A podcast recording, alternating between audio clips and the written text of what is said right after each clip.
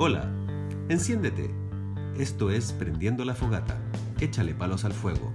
Tu podcast de Fogata Cultura.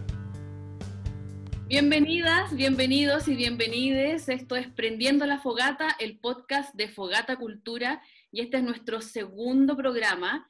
Soy la Lala, periodista, y estoy nuevamente con mi amigo Focus, actor, diseñador. Puedes saludar, Focus, a tu audiencia, a nuestras amigas y amigos que nos están escuchando. Hola audiencia hermosa, radio escucha, no sé cómo se les puede llamar porque vamos a estar en varias plataformas, pero Llamitas. llamitas hermosas, bienvenidos a nuestra fogata, a sentarse aquí alrededor, a tirar unos buenos palos al fuego, a ver qué tan grande vamos a tener hoy día el fogón, A o ver, esta ¿qué- llama que nos convoca. ¿Mm? Sí, Hoy día además nos acompaña Gabriela Bravo Torres. Ella es también parte del equipo fundador de Fogata Cultura, bailarina, gestora cultural. Bienvenida Gaby. Gracias, Lala. A mí me gusta equipo nuclear, porque hay que ir cambiando y transformando, y Fogatas tiene que estar en la transformación de todo eso. Así que también me gusta la palabra del núcleo. Así que, Gaby, es como que el núcleo es como la parte azul del fuego. ¿Has Claro. visto que al principio es como azul, que es la parte más, más heavy, y después ya entra estos tonos medio naranjo, amarillo, una cosa hermosa. y- por eso me gusta núcleo. Hermoso. Oye, Oye, quiero decir también que hoy en este capítulo de hoy eh, nos rotamos con algunos chiques. Ahora algunos salieron de- de- del micrófono y se fueron ahí a la otra dimensión a controlar y a perillar. Ellos nos, nos ayudan a que todo esto se funcione y se lleve a cabo. Así que Tania, Dani, Maca, Ale, les mandamos un abrazo enorme, les amamos y espero que todo salga, salga muy bien hoy día. y Cualquier cosa, bueno, nos, nos retan internamente. exacto. Oye, pero tal como la semana pasada, para quienes también están escuchando que no nos escucharon la semana anterior, estuvimos con la Pau Pato. Esta semana también tenemos un invitado que te voy a dejar a ti, Focus, Ah, no. la Sí, responsabilidad de presentarlo. Hoy nos acompaña un Máximo, que lo conocemos y lo hemos visto y hemos seguido su carrera hace muchos años. Es un grande, es un súper, hiper referente. Fogata tiene la suerte y la bendición de trabajar junto a él y el teatro que dirige. Es director, actor de cine, series de televisión, teatro. Es director de teatro. Ha hecho de todo unas investigaciones maravillosas con fotógrafas como la Paz Errázuri, eh, o la, mm, ¿cómo se llama esta sequísima? Bueno, la, ya se me va- ya me voy a acordar, estoy con la cabeza demasiado Esa, esa misma, esa misma. Esa, esa, la esta. Oye, no, ya poniéndonos serios, quiero eh, ponerme como solemne para invitar a nuestro gran, gran, gran Alfredo Castro. Así que bienvenido, Alfredo, a nuestra fogata. Por ahí está, ahí está Alfredo, bienvenido. Hola, ¿cómo están? Hola, Alfredo. Oye, Alfred, se me había olvidado- ya me acordé el nombre que quería decir en tu presentación, la Francesca Lombardo. La Francesca Lombardo. Así que le, hacemos un espacio también en, este fogón a, la Francesca para que aquí nos acompañe con toda su sabiduría y hermosura. Alfredo, vamos a comenzar al tiro a poner estos palos en esta fogata y te quiero llevar a, a un ámbito de cultura pop, de redes sociales, de televisión, porque con la pandemia volvieron a darse te- teleseries antiguas por la, por la tele, pero también en YouTube, en formato de, qué sé yo, por, por los sitios web de, lo- de los canales. Y eh, hay un par de teleseries que la gente ha vuelto a ver después de 20 años, que son La Fiera, Romané, y los personajes que hiciste ahí traspasaron esa pantalla, hoy día son poleras, son memes, o sea, Ernesto Lizama viendo la cuenta de la, de la luz con un ataque así, eh, la campaña de sticker en WhatsApp, ¿qué te pasa a ti con esa presencia tuya y de tus personajes en el día a día finalmente de todos nosotros? A mí me encanta. Yo la- la- hace, hace, tuvimos una cuarentena, abrieron la cuarentena donde yo vivo y salí a una feria y en la feria de repente miro un kiosco y había una polera colgada con Lalo California. Me acerqué y la chica casi se murió. pensó que yo la iba a retar o le iba a cobrar como derechos de autor, por todo el mundo. Y le dije que fantástico y me sacó una foto y me siento súper honrado. Encuentro increíble que la gente eh, se haga cargo y tome las cosas para ellos. ¿ah? Mm, Y lindo. hay unas tazones, hay polera. Me llegó un meme con el aumento de la CUT del sueldo que propone el gobierno a 1.500 pesos. y yo tengo un ex alumno que locamente tenía unos stickers de personaje. Le dije, weón, mándamelo. Me los mandó y los uso para todo, así que me va estupendo. Me ahorro mil palabras. Esos stickers del WhatsApp que son, pero uff, Sí, lo máximo.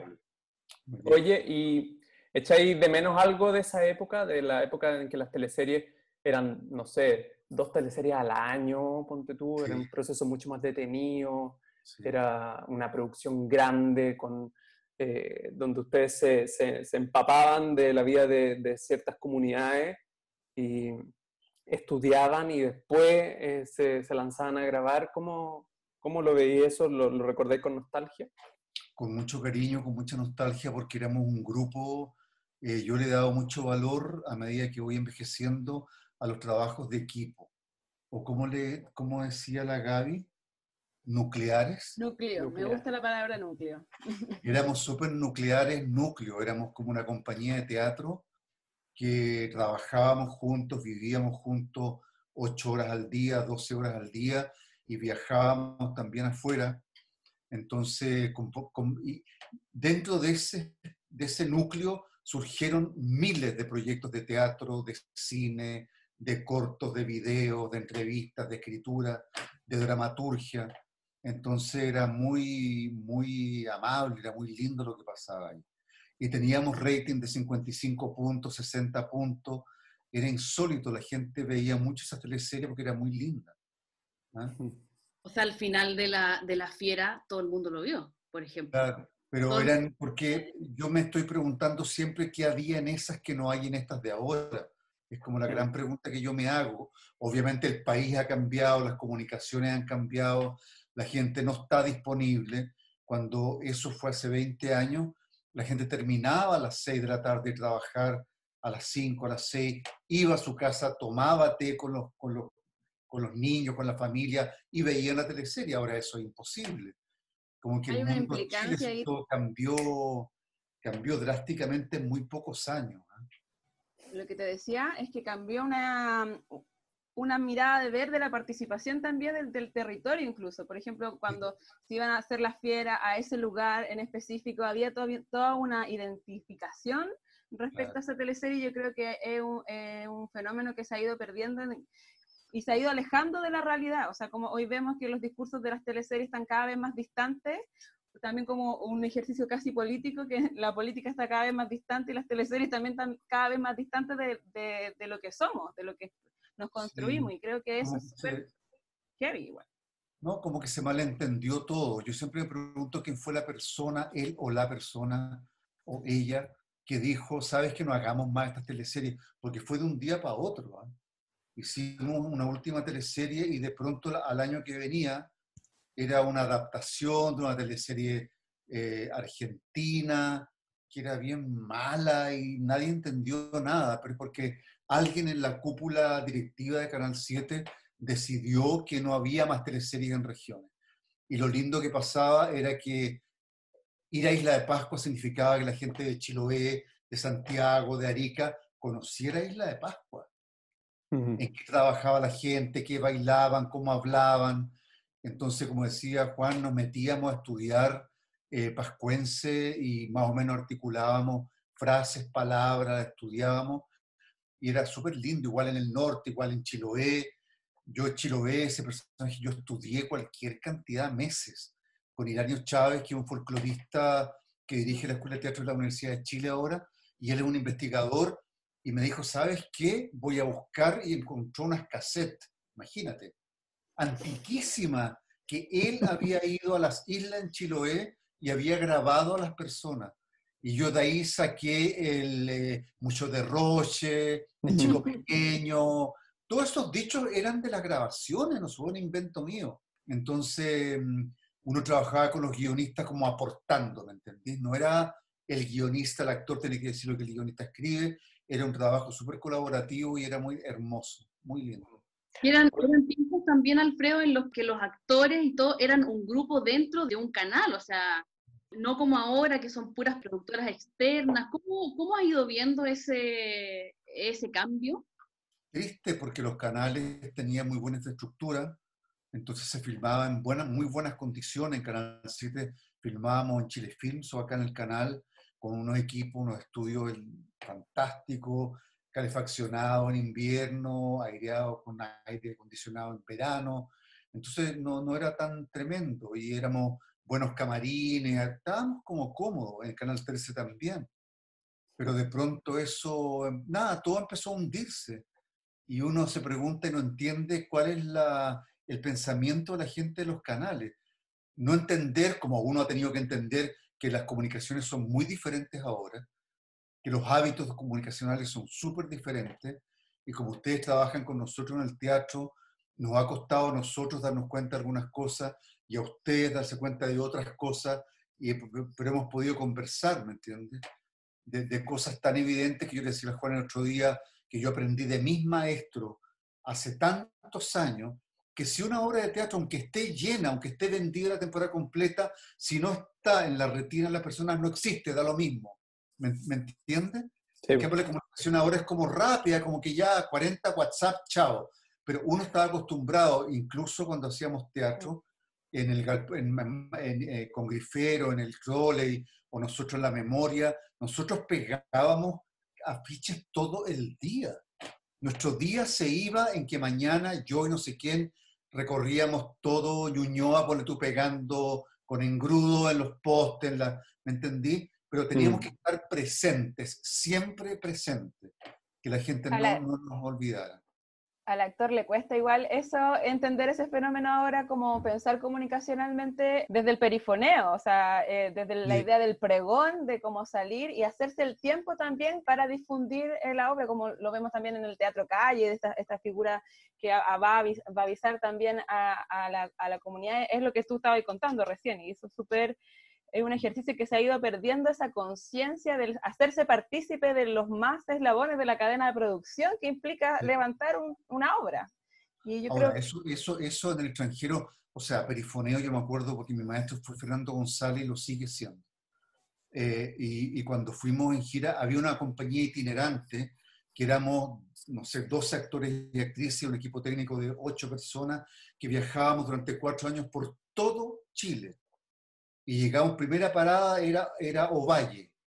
Y paramos y Fernando mandó a, había plata en ese tiempo en la universidad, Fernando mandó a conseguir un perifoneo, una, una de estas pan de molde, estas camionetas con una hueá arriba, y uno de los actores iba diciendo, esta noche a las 8 de la noche en el gimnasio municipal, no se pierda, venga gratis, ¿me entendí? Y se llenaba. Nosotros nos teatro, teatro, nos teatro. Nos reíamos porque era más bien, obedecía una dinámica como del circo. Sí, muy del circo, eso tiene decir. Entonces, pero bueno, se llenaba.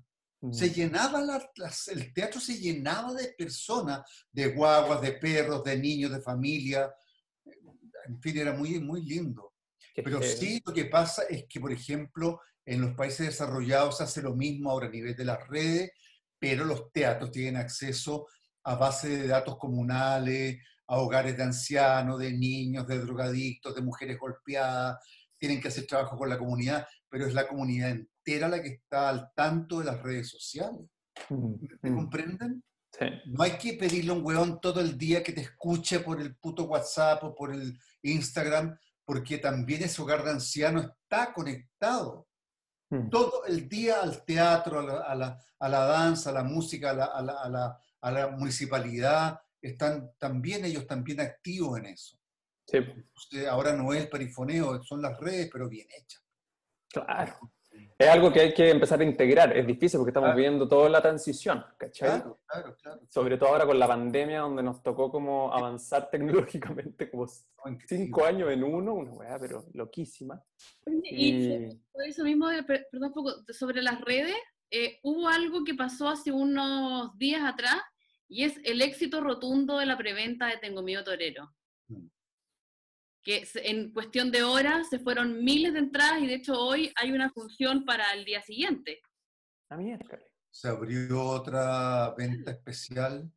Yo estoy súper amigado con las redes sociales, yo no tengo, nunca tuve problemas ni tengo problemas. Me, me, pasa que me gusta usarlas bien, pero ¿cómo no voy a estar feliz de que hay 12.000 entradas vendidas? Para la primera función 12.000.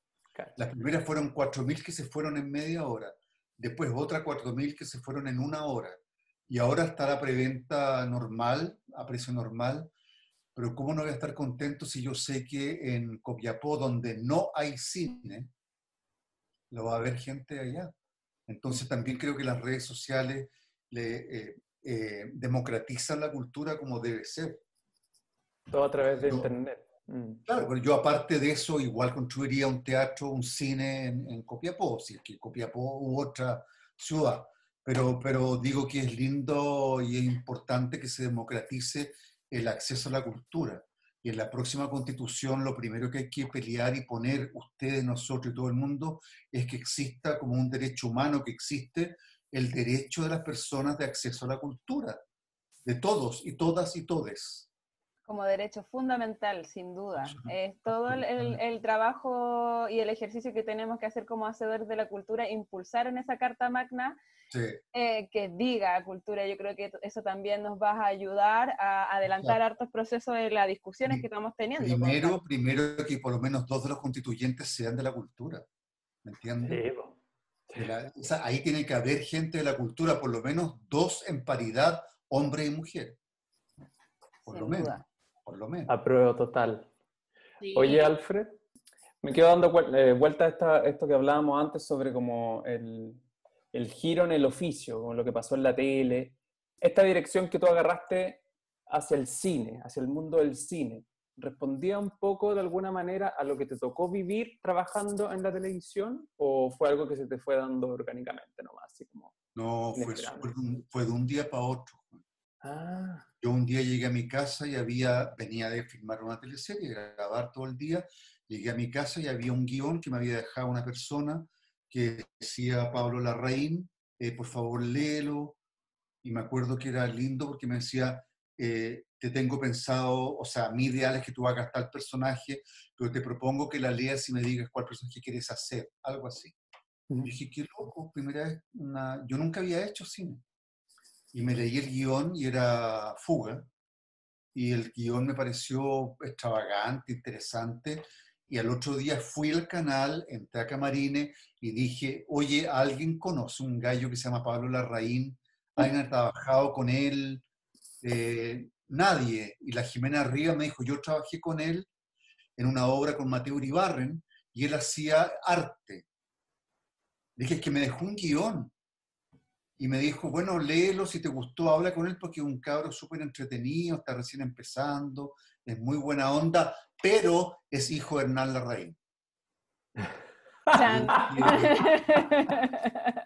no, claro, para que veas tú.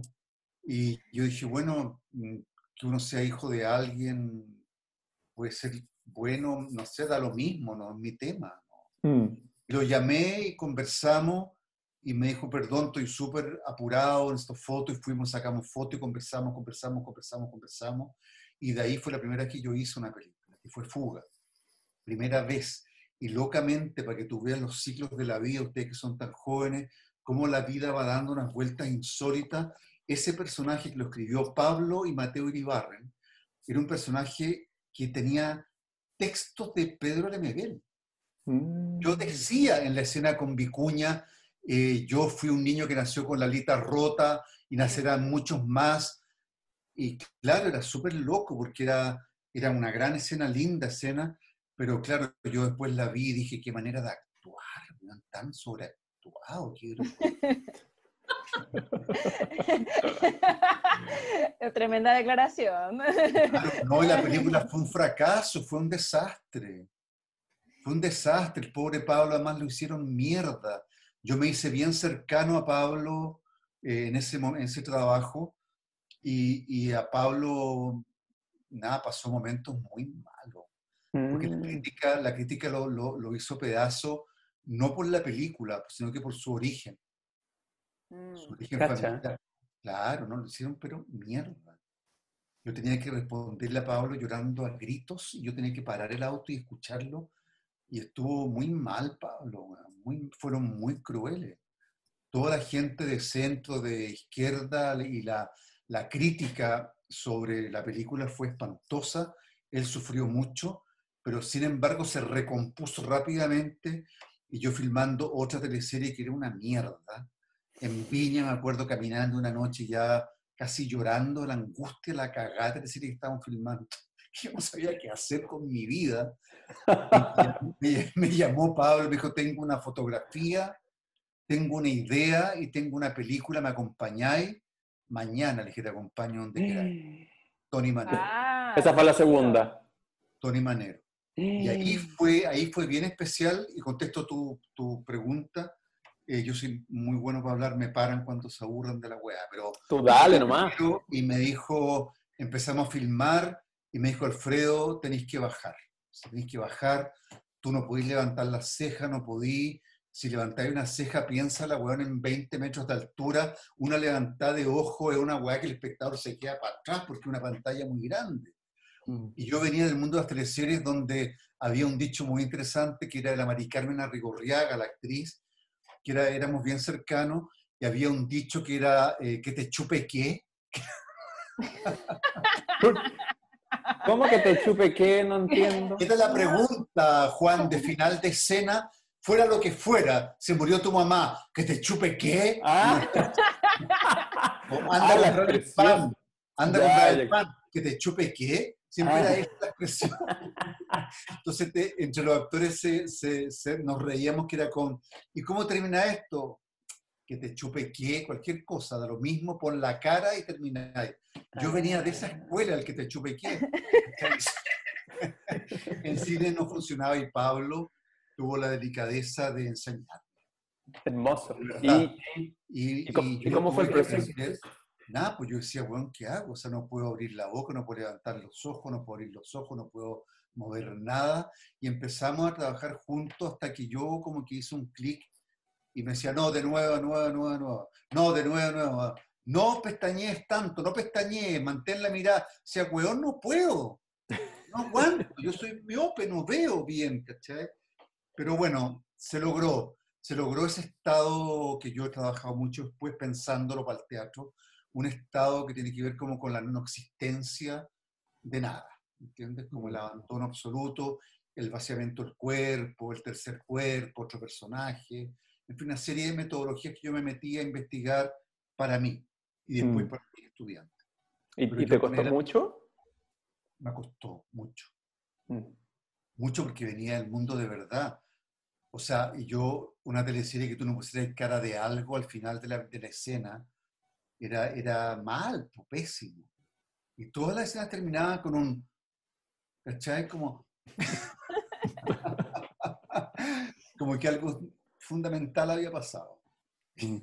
Y ahora con este último papel, ¿cómo, cómo te se- sentiste? Porque no es cualquier película, que No es cualquier momento tampoco. no es, Oh, no es sí. cualquier momento. ¿Cómo, cómo fue para ti? ¿Cómo- yo, yo no sé si pudiste verla o si estabas esperando el 12 de septiembre. Vi un corte. Vi un corte, para mí es muy duro verme, es muy difícil. Porque yo no tengo, hay algo en los actores, las actrices, em, que es un enamoramiento, una, eh, algo con ellos mismos que, a mí, que yo no tengo. Eh, que yo creo que es una falencia mía eh, de, de no gustarme. ¿Entiendes? O sea, me veo y, y weón, me hago pedazo. Que es difícil verse. De su- pero, hay, pero hay actores que corren a mirarse. Corren. eso no, lo, eso no lo había escuchado. O sea, no, no lo había escuchado así con tanta honestidad. Como que siempre está como bien escondido, porque uno cacha que a la gente le gusta ver. Pero no, nunca yo, yo tengo un narcisismo muy... ma- no tengo. Nunca lo he tenido, siempre me ha costado mucho. ¿ah? Mm. Y yo a veces, una, una- una cosa privada que les voy a contar, a veces yo miro fotos mías, me mandan, o mi hermana me manda, o mi hija me manda que descubrió una foto. cuando yo era joven y la miro me da una pena tremenda porque yo pienso que yo no era feo, era bien bonito cuando era chico y joven. Y digo, yo nunca me enteré, nunca supe. Y de alguna manera yo andaba por la vida como un tipo feo. O que, no importaba, digamos, pero y yo miraba la foto y decía, era lindo, yo tenía linda mirada, era, estaba bien, y, y nunca me enteré. Entonces yo he filmado, por suerte he podido filmar afuera de Chile también, yo he conocido actores y actrices que francamente corren a los monitores y te dicen, no, no, no me gustó, no, por favor repitamos, o sea, no. ¿Y qué impresión te da esa, esa velocidad a la pantalla? O sea, más, escucho en el fondo la reflexión, la reflexión que te da a ti, pero ¿qué, qué impresión te da a ese, ese personaje que corre a, a, la pantalla? A veces bueno, a veces muy malo, a veces vanidad. A veces vanidad, sea tanto en hombres como en mujeres, que no les gusta la mirada de cámara, que la puta luz que llegó de acá, que las manos se me ven mucho, que el cuello, que no sé. Como que juegan mil cosas ahí. Mm. Y me acordaba una vez a la memoria, al Teatro de la Memoria, cuando empezamos, yo invité a Raúl Ruiz un día. Y Raúl Ruiz era bien especial su personalidad, aparte de lo, lo genial, lo, el genio que era, que es, para mi gusto también, era una persona bien extravagante y bien difícil. Y es una charla en la escuela y, y, él contaba, eh, finalmente no nos entregó mucho porque estaba en un momento especial, como que, y la gente se fue en las preguntas, los estudiantes de la escuela, en preguntarle huevada un poco farandulera. ¿Cómo era mm. trabajar con la Catherine Deneuve? ¿Cómo se comportaba la, la, la Isabel Huppert en escena? Y el tipo como que se dedicó a responder dijo que él lo encontraba horroroso porque esas actrices trabajaban como con cinco personas al lado, en el set. Entonces él contaba que se acercaba a un productor y le decía a él, Esa, ese texto ella no lo va a decir, porque no lo puede decir. Esa luz hay que cambiarla porque esa luz no le queda bien. Eh, no la tome de este lado porque no, no nos interesa ese perfil de ella. Mm. Entonces eh, decía que él estaba muy angustiado porque no, no, lo dejaban conversar con los actores, con las actrices. Mm. Y no las escuchaba hablar porque los micrófonos son tan potentes los micrófonos y hay algo en el cine con la intimidad que efectivamente uno habla muy bajo. Por lograr una intimidad, una verdad absoluta lo que estás diciendo, porque uno en la vida no habla gritando como en el teatro, en un espacio grande. y a él lo incomodaba mucho eso, pero yo no sabía. Y efectivamente yo que he filmado fuera también me he dado cuenta que siempre hay alguno de los agentes, los actores grandes, muy conocidos, que está mirando que sí, que no, por qué no, y es muy desagradable. Muy en la mm. forma, también. Sí, no sé, pues, para uno... Mira que uno servicio ahí. Uno está al servicio, uno es un engranaje de un tremendo movimiento. Sea una película pequeña o muy grande, yo siempre siento que uno es parte pequeña de un engranaje muy grande. ¿De, de maquilladores, personajes, el chico, el cable, la cámara, está todo al servicio de algo que es mucho más allá de uno. Entonces... Qué distinto. Bueno, cuando te hablan como de la, de la precariedad de nuestro medio, como visto desde ojos extranjeros, yo creo que también esa es la riqueza que tiene, que uno acá está súper en contacto con todos los que te acompañan en el proceso.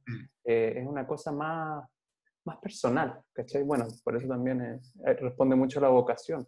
Ojalá no perdamos eso, digamos, que me da miedo de las redes sociales y todo esto, que perdamos esa capacidad de conmovernos con el otro, porque no es lo mm. mismo que yo te dé una indicación a, alguno de ustedes, diga, mira más a la izquierda, ponte para la derecha, levanta la voz. No es lo mismo que estar ahí.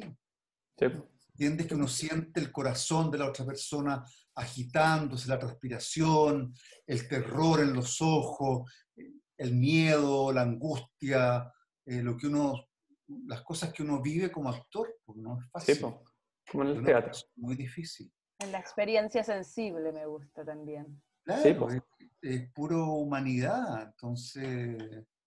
Oye, Alfred, y metiéndonos ya en un tema de la pega más humana, el teatro, como esta convivencia entre seres humanos tan hermosa. ¿Cuándo se gestó, cuándo empezaste a pensar tú en el teatro de la memoria? En el teatro como, ya, porque tú empezaste a trabajar con tu compañía hace mucho tiempo, desde los 80, si no me equivoco.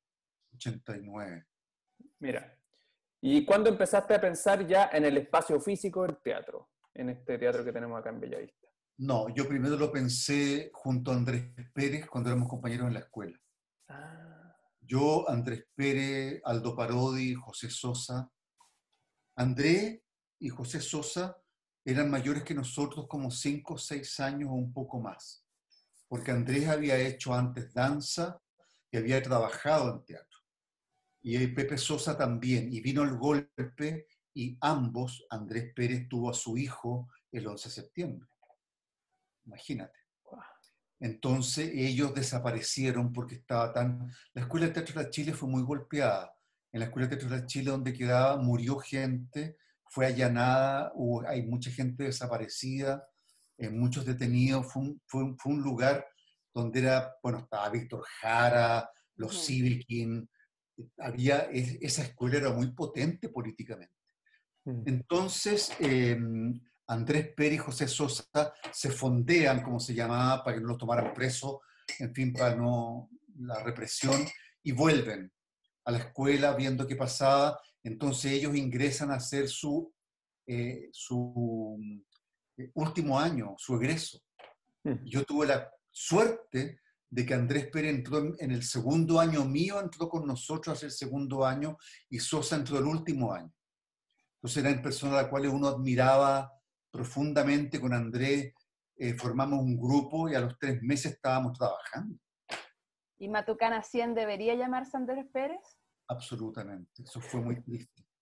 Pero espérate un poco que iba para allá del teatro. Y en ese momento, Juan, con Andrés, con el Aldo, con Sosa, hablábamos de cómo en otros países existían lugares, como el Actor Studio y otras cosas en Europa, don- don- donde los actores jóvenes y viejos iban, después de hacer mucho teatro, muchas películas, iban de nuevo a volver a cero.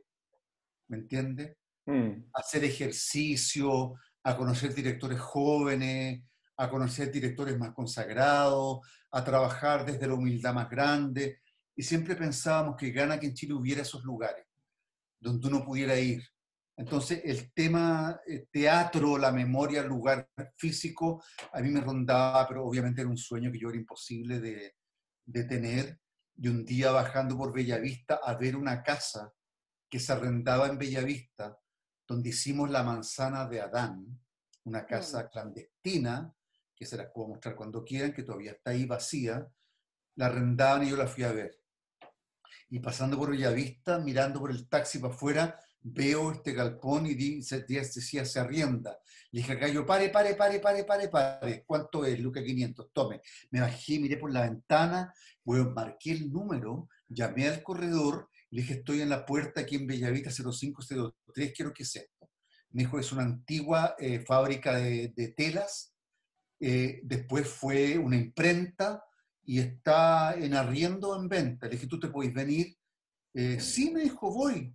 Yo lo esperé, a la hora llegó, me abrió, la miré, era un galpón enorme, weón, con tres oficinas. Dije, ¿en cuánto lo arrienda? ¿En cuánto lo vende? Lo arriendo, lo arriendo ahora, ahora, ahora al tiro. Eh, y llegamos a acuerdo y después con la familia, una familia árabe, eh, lo compré. Vendí mi casa donde yo vivía, eh, saqué un poco de plata de, de ahí, vendí una camioneta que yo tenía, saqué otra plata de ahí, pedí un crédito y la compré. Hermoso. La compré. Hermoso. Trabajamos, trabajamos muchos años en ese. Era, te pueden contar la gente, la von Hummel, toda la gente que, que estudió ahí, era un galpón, weón, para cagarse frío, con piso, no de tierra, pero un piso que hubo que limpiar, baldosas, madera. Fue, una, fue, fue muy lindo y muy loco eso que pasó ahí. Y ahí empezaste a trabajar un nuevo ámbito tuyo, un nuevo lado que tiene que ver ya con la gestión cultural. ¿Cómo, cómo ha sido la experiencia de meterse en ese mundo? Y desde esa necesidad también, como de lo que estaba ahí todo el rato mencionando, en relación a, el sueño de tener un espacio, es un sueño que, que, muchos podemos tener también. Y, creo que en ese sentido, y también tratando de unir la, pregunta del focus como con esta idea anterior, de, de, esta, de pensar como la cultura y el teatro como esta experiencia sensible y este lugar de convivencia ¿Dónde está la comunidad de los afectos desde esta gestión cultural que, que, tú propones desde ese lugar del ímpetu, en el fondo, de querer, hola, estoy acá, arriéndenmelo ahora? Pero también me pasó que como yo, yo como actor había trabajado muchas partes, en el Teatro Fin de Siglo, en, en, en eh, ¿cómo se llama? En el Trolley, ah. donde yo literalmente, no es broma, no es metáfora, yo alguna vez me agarré pulgas en escena el frío, que pasábamos, no, no, el frío que pasábamos ahí, el horror de las baratas, las ratas, eh. los murciélagos, eh, el frío, el calor en verano, en fin, los allanamientos, las cortas de luz que nos hacían, el, frío en la calle, salir todos juntos para que no nos mataran en la esquina, porque era donde estaban las casas de puta, ahí en San Martín de mm. verdad, tampoco es metáfora. O sea, la primera función, Grifero invitaba a todas las putas alrededor, con los cafiches, con los hijos, con todo el mundo, a que nos vieran para que nos protegieran y pudiéramos salir de ahí en las noches. Entonces, no era un lugar así como, guau, como que ahora vamos, era bien peligroso. Y mm. después el Teatro Nuval, que quedaba en la calle Condel, eh, era un teatro que donde íbamos nosotros, que es la experiencia más dura que yo he tenido que fue insólita. Eh, era un teatro que había recibido plata eh, durante la dictadura, platas desde el extranjero a un partido político, no voy a meter en detalle. Esa plata desapareció. Esa plata se construyó ese teatro y esa plata desapareció, pero estaba el teatro. Un teatro increíble, hermoso, weón. Con qué está transformado? entre Rancagua y y Providencia. Para, de, eh, no, em, ¿cómo se llama? Mari, no, eh, Curicó, eh, Rancagua, Curicó, así se llama. Ah, para allá, para el sur, ya, sí. En entre esas dos calles, Bilbao para abajo, no sé, ¿ya? Ahí estaba, después fue una escaladora, una esta donde la gente sube el muro, y mm. ahora no sé qué es lo que es, pero era un teatro hermoso. Ese teatro lo entregaban, tú decías, ya, ok, vamos, te lo entregaban, un Chávez, no había foco, no había, bueno, no había nada para temperar ni calentar, entonces llevábamos los focos nuestros, llevábamos la puta estufa, lo pasábamos mal. Y yo me prometí a mí mismo, si alguna vez tenía un lugar, pensar en primer lugar en la dignidad de las personas que iban a trabajar ahí. Los actores, actrices y técnicos y técnicas y el público. Yo dije, si yo no tengo un teatro que tenga que sea amable, que sea cariñoso, que, sea, que tenga afectividad, no lo voy a hacer. Entonces, cuando obtuve la plata del fondar para hacer ese teatro, lo primero fueron los baños, las duchas, la calefacción, en fin, la, la luz, las ventanas, el frío, el calor. Todo eso fue lo primero que yo pensé y yo pedí, ¿me entiendes? Y yo en la sala Nuval, en el patio que había atrás, había una familia que cuidaba. Pero hubo un invierno tan crudo, tan horroroso, la gente era tan pobre que vivían en el teatro, en los camarines. Y hacíamos función, yo hice funciones de una obra que yo hacía con la familia en los camarines, chicos. Con los chicos sentados en los camarines haciendo las tareas para el colegio, la señora con la guagua dándole teta, eh, los niños jugando. Mientras tanto, hacíamos la función había que decirles, por favor, hablen despacito, no vayan a cruzar por el escenario, porque era su lugar donde ellos vivían, donde ellos jugaban. Y era una experiencia que a mí me conmovió tanto, tanto, tanto hacer esa obra, que no iba nadie a verla. Yo actuaba, actuamos para 12 personas. No fue nadie a ver esa obra. Era una, eh, era una colaboración con la Paz Razuri y con la Claudia Donoso, que se llamaba Los Días Tuertos, y que no fue nadie a verla, no la vio nadie. Era hermosa, pero no la vio nadie.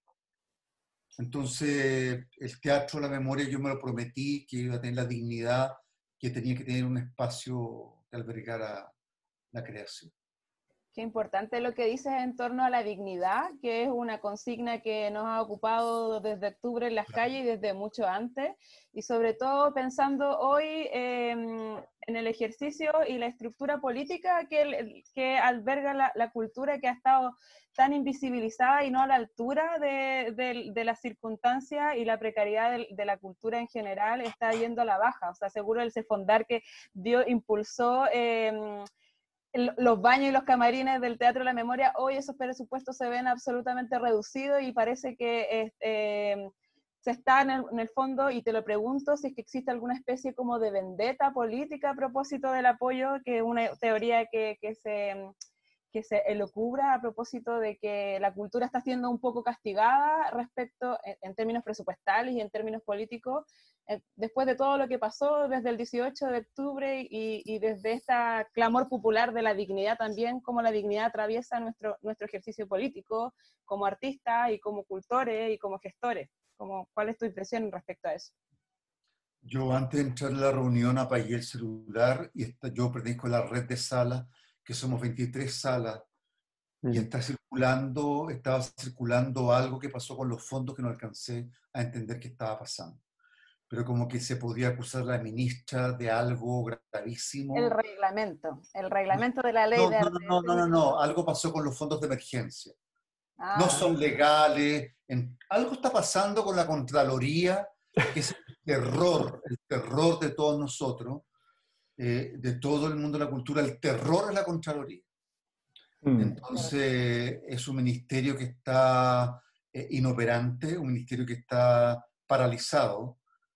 Eh, entonces, vendetta, no lo sé, no, no lo sé, fíjate, yo no sé si les da para tanto, incluso. Oye, y dentro como del mundo de los gestores y las gestoras culturales, ¿cómo veis tú eh, el funcionamiento, como este trabajo en red del que hablábamos, como eh, en relación a otros gestores, ¿cómo, cómo veis tú? Yo tengo problemas. ¿Mm? Tengo problemas graves. ¿Cuál? El, oficio de gestor cultural para mí me pone un problema gravísimo. ¿Mm? O sea, por ser viejo, ¿no? Yo siento que yo he sido más gestor que todos ustedes, todos los gestores y gestores que están dando vueltas. Es que tú ¿Entiendes? El concepto gestor es pero como... el concepto académico. Que espérate, para, para nosotros, para los viejos, el término gestor cultural es una hueá que se inventó, un oficio. Voy a ser un poco duro, pero pues, voy a pedir después disculpas porque también hay gente que lo hace muy bien. Pero finalmente lo que ha pasado en Chile, por ser un país tercermundista, pobre, que los, los y las gestoras lo que hacen es administrar fondar y tú dices, pero weón, eso lo hago yo con, un, con una compañera contadora, un mm. contador. ¿Me, ¿Me entiende? Yo sé, en Europa un gestor o gestora es un cargo, weón, de alto, alto riesgo y trabajo. O sea, son las personas que hacen los teatros. Definitivamente. Claro, pero tú tienes al lado un director artístico del teatro, tienes cuatro eh, periodistas, son tres gestoras y gestores, tienes a toda la municipalidad a tus pies, al gobierno local a tus pies, a la universidad de la región a tus pies. Entonces, lo que tú gestionas es una cuestión social en la cual todo el mundo tiene que participar. Entonces acá el Fondar te pide, tienes que trabajar con estudiantes del área. Y ya, ok, ¿y me dais la lista del área? Ah, no, no, pues es trabajo tuyo. No, pues no es trabajo mío. Hmm. ¿Me entiendes? Entonces yo hablo con la persona que está gestionando, no es mi caso, porque en la memoria trabajamos de otra manera, pero y la gestora te dice, no, es que ese no es mi trabajo. ¿Y cuál es tu trabajo? Puta, no sé, pues. ¿Me entiendes? Igual que el estudio de públicos. Son cosas que para uno que es viejo son muy raras. Hay una hegemonía de los públicos también. Claro, entonces te piden ocho, ocho, ocho páginas de rellenar con público. Entonces, ¿qué tengo que rellenar? Entonces, hay cosas, y otras cosas son como, si, ¿cuántos gordos van? ¿Cuántos flacos? ¿Cuántos rubios? ¿Cuántos altos? ¿Cuántos jóvenes? ¿Cuántos viejos? Yo le digo, ¿sabes qué? Me da lo mismo. Yo hago la obra para que vaya todo el mundo a verla. ¿Qué te importa a ti quien venga a ver las obras ¿qué vas a hacer con esa huevada? Mm. ¿Entiendes? Pero Entonces, i- te- igual, perdón que te interrumpa, en relación a esa visión de la gestión, claro, tiene que ver con cómo hemos estado vinculándonos a, a la idea de concursabilidad, por eso también la gestión está ligada plenamente a una, a una idea administrativa, cuando en el fondo el gestor y la gestora tiene que estar en el proceso de la transformación, pensando, pensando metodologías colaborativas para poder impulsar nuevos proyectos, no necesariamente administrando fondos. Yo creo que ahí la Sí, po. Ha sido una piedra de tope también respecto a eso, porque en el fondo eh, ganarse un fondar es como el paso A de un gestor, entonces estamos pensando eso de no, no, pero es que están, bueno, sí. O sea, yo tuve que contratar a una persona para hacer mi fondar y tuve que pagarle 400 lucas. Mm. Yo, de mi plata, de mi bolsillo, que no tenía, la busqué, la tuve, ¿cachai? ¿Para qué? ¿Sabéis lo que hizo la persona? Un chico amorosísimo, muy amable, fue al Instituto Nacional de Estadística, al INE, donde yo tengo la obligación legal, bajo, eh, si no lo hago, multa, de informar al INE cada seis meses cuánta gente fue, cuántas entradas vendí, cuántas funciones hice. Entonces el INE saca a final de año un, un estudio. Entonces yo le pagué 400 lucas a un chico súper amable, entendí que, ¿sabes lo que hizo? Fue a la página del INE y copy-paste. ¿Cómo te fue con el fondo? ¿Se adjudicaron? Sí, pues. Ah, bien. Hubiera sabido yo, lo hago yo.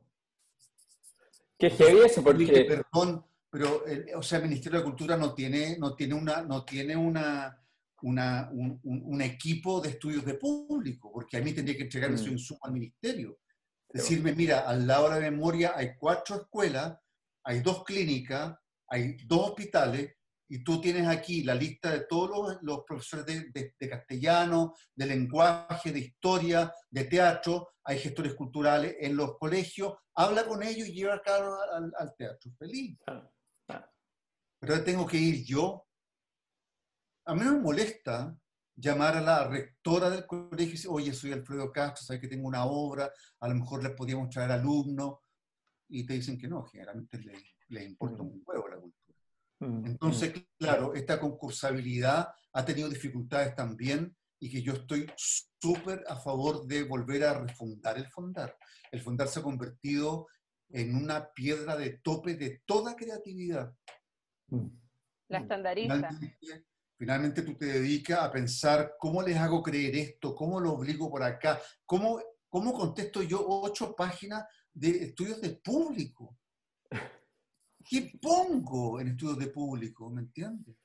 No, bueno. Es que es El horror. complicado. El horror. Y hay gente que se maneja en el tema y ellos, porque tú me ha tocado hablar con personas que se dedican a armar fondar y te dicen, no, mira, esta pregunta parece que tú tienes que responder esto, pareciera que tú tienes que responder esto, pero no, tenés que responder esto y en base a esta otra wea. Es así de simple, pero no, hay que responder esto, ¿cachai? Es como, ¿pero qué Bueno, es esto, weón? Es como bueno. un libro de adivinanza, weón. Ahora, ahora con, este fondar, con este fondar que tenemos, eh, la pregunta fue si estábamos bien con el estudio público. Me dijeron, pero ¿por qué no pusieron lo que ustedes hacen? Si todo lo que ustedes hacen está fantástico para el estudio público. Le dije, weón, alguien me hubiera dicho, y la pregunta uno sería, ¿cómo el Teatro de la Memoria trabaja con sus públicos? Yo te hubiera contestado una página porque es muy corto Mm, mm. con los he- hemos hecho conversatorios desde el día uno, tenemos estudiantes, trabajamos con el Colegio del Frente, hemos trabajado con el Hospital Salvador, hemos hecho eh, testigos de prueba, hemos hecho las dramáticas de la memoria. No por la raja de eso, eso se trata. ¿Y por qué no me pusiste en la puta pregunta qué haces tú con el público? Y me hubiera ahorrado 400 lucas y un pendejo que fue al copy-paste del INE. Real, es muy real. No, de ver, no, verdad. Verdad, y te obligan a mentir, weón. Eso es el punto, porque finalmente.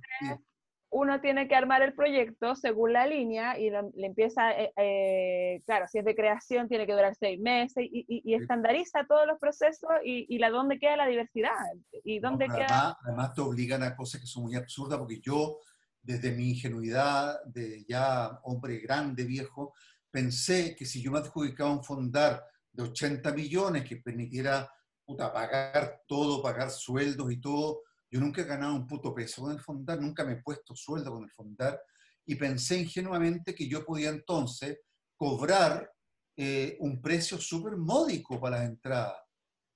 Me trataron de enfermo mental. Me dijeron, ¿cómo se te ocurre que tú estás en crisis de estar cerrando un teatro y vaya a cobrar menos de cuatro lucas?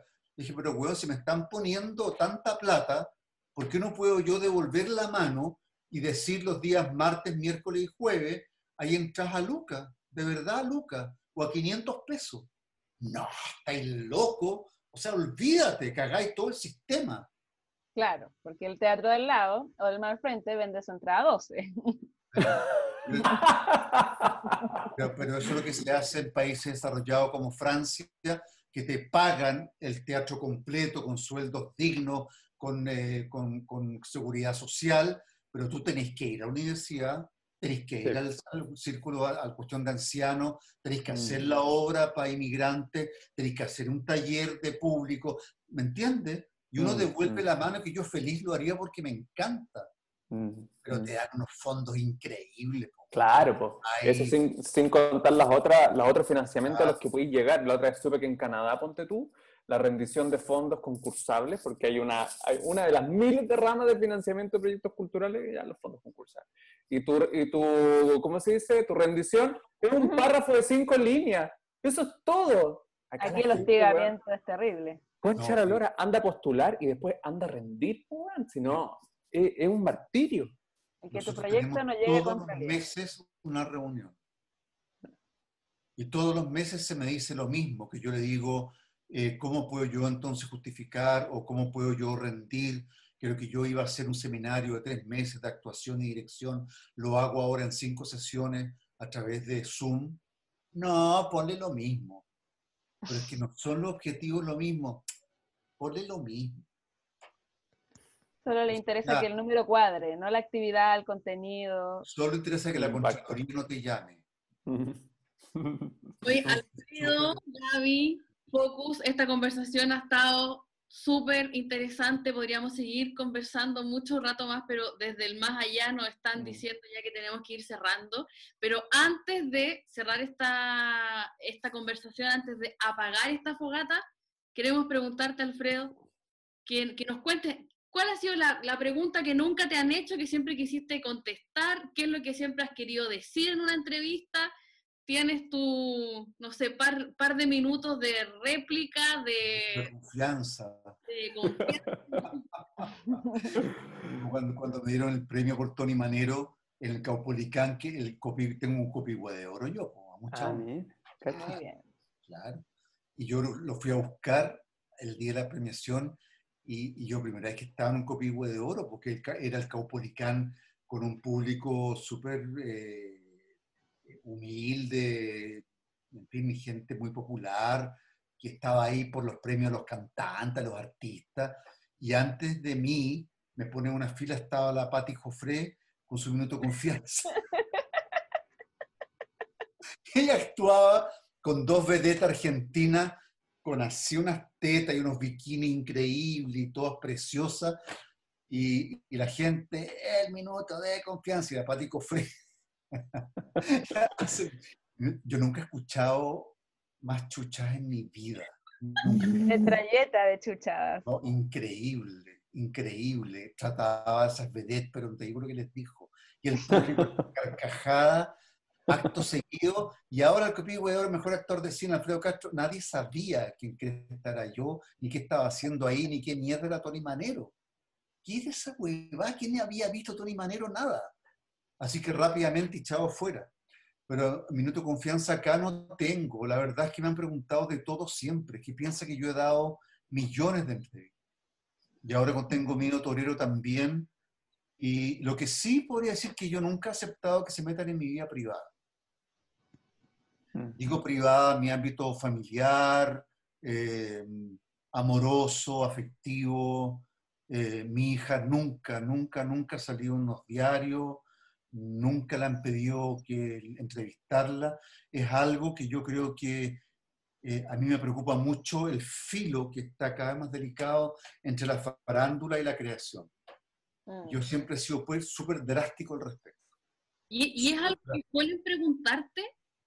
¿Tratan igual de buscarte ahí? O sea, yo he estado en Cinema Chile hace unos tres años en una ina- inauguración de Cinema Chile con la ida, ponle tú a Venecia, de las películas que íbamos a ir, y de repente en la espalda te hacen así en la espalda.